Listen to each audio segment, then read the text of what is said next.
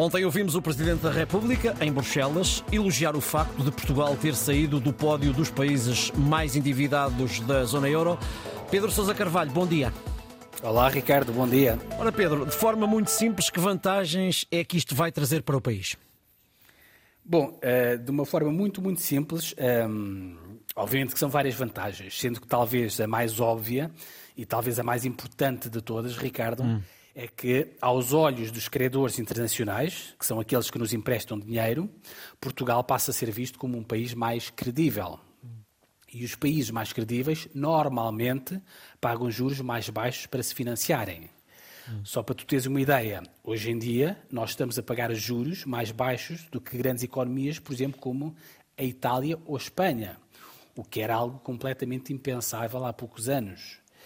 Uh, nós. Uh, Desde o tempo da Troika, nós temos felizmente seguido um caminho de contas públicas equilibradas, desde o do governo de Pedro Passos Coelho até ao governo atual de António Costa. E, e, como aliás explicava ontem muito bem o Presidente da República, isto não tem uh, só a ver com os políticos. A própria mentalidade dos portugueses mudou em relação a este tema do déficit da dívida.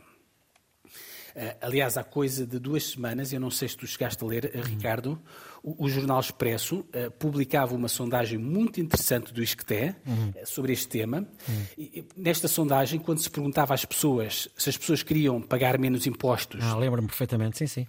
Exato. Uhum. A, a esmagadora maioria das pessoas, obviamente, respondia que sim. Mas depois, quando se lhes perguntava se essa baixa de impostos deveria ser feita à custa de aumentar social, o déficit, exato e do Estado Social, a esmagadora maioria das pessoas respondia que não. É, é... Bom, a verdade, portanto, é que esta mudança de mentalidades, aliás, que fica muito bem espelhada nesta sondagem, e também o esforço coletivo que nós fizemos, Ricardo, todos, a certa altura, é verdade, com muita austeridade e muito sacrifício, muito suor e lágrima. Para lá da Troika, verdade... não é? Para lá da Troika, não era? Às vezes até fomos desnecessariamente para lá da Troika, é verdade, tens razão, sim, a certa altura, com algum exagero, eh, mas isto obviamente fez com que o país finalmente, o resultado disso é que o país finalmente conseguiu sair do pódio dos mais endividados da Europa.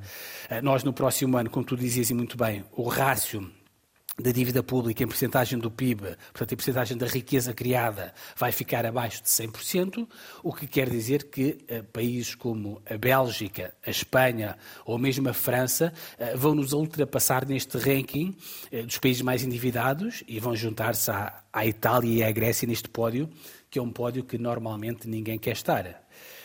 Um, a propósito deste tema de baixar a dívida, algumas pessoas, Ricardo, Podem-se questionar, nesta altura, eventualmente, se com a inflação tão elevada e com juros tão altos, se eventualmente não faria mais sentido o governo não baixar tanta dívida e aproveitar eventualmente esta folga orçamental eh, para ajudar mais as famílias e as empresas.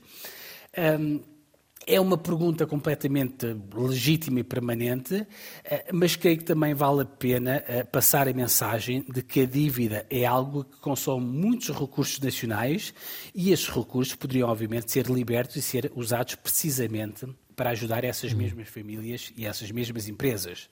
Eh, só para teres uma ideia, este ano, portanto 2023, uhum. o Estado vai gastar qualquer coisa como 6 mil milhões de euros uhum. só para pagar juros da dívida e no próximo ano esse valor vai aumentar para 7 mil milhões de euros. É metade daquilo que nós gastamos com a saúde todos os anos em Portugal. É muito dinheiro. É muito mesmo. Por isso é que, aliás, ontem o, Presidente, portanto, Marcelo Rebelo Sousa dizia, e com razão, que descer a dívida não é, não é só uma mania europeia. Descer a dívida é relevante porque permite libertar recursos para ajudar as pessoas. Uh, agora, mesmo, mesmo para terminar, uh, se me perguntas, portanto, se baixar a dívida é uma condição suficiente para dizer que um governo, qualquer que ele seja, está a governar bem? Bom, eu respondo que é uma condição necessária, mas não é suficiente. Governar bem implica, certo, ter contas equilibradas para libertar os tais recursos, mas também implica fazer uma boa gestão desses recursos e isso, infelizmente, Ricardo, hum. nem sempre tem acontecido. Mas isso são contas para, para outro, outro rosário. rosário. Para outro rosário. Obrigado, Pedro. Um bom fim de semana. Voltamos a encontrar-nos daqui a 15 dias.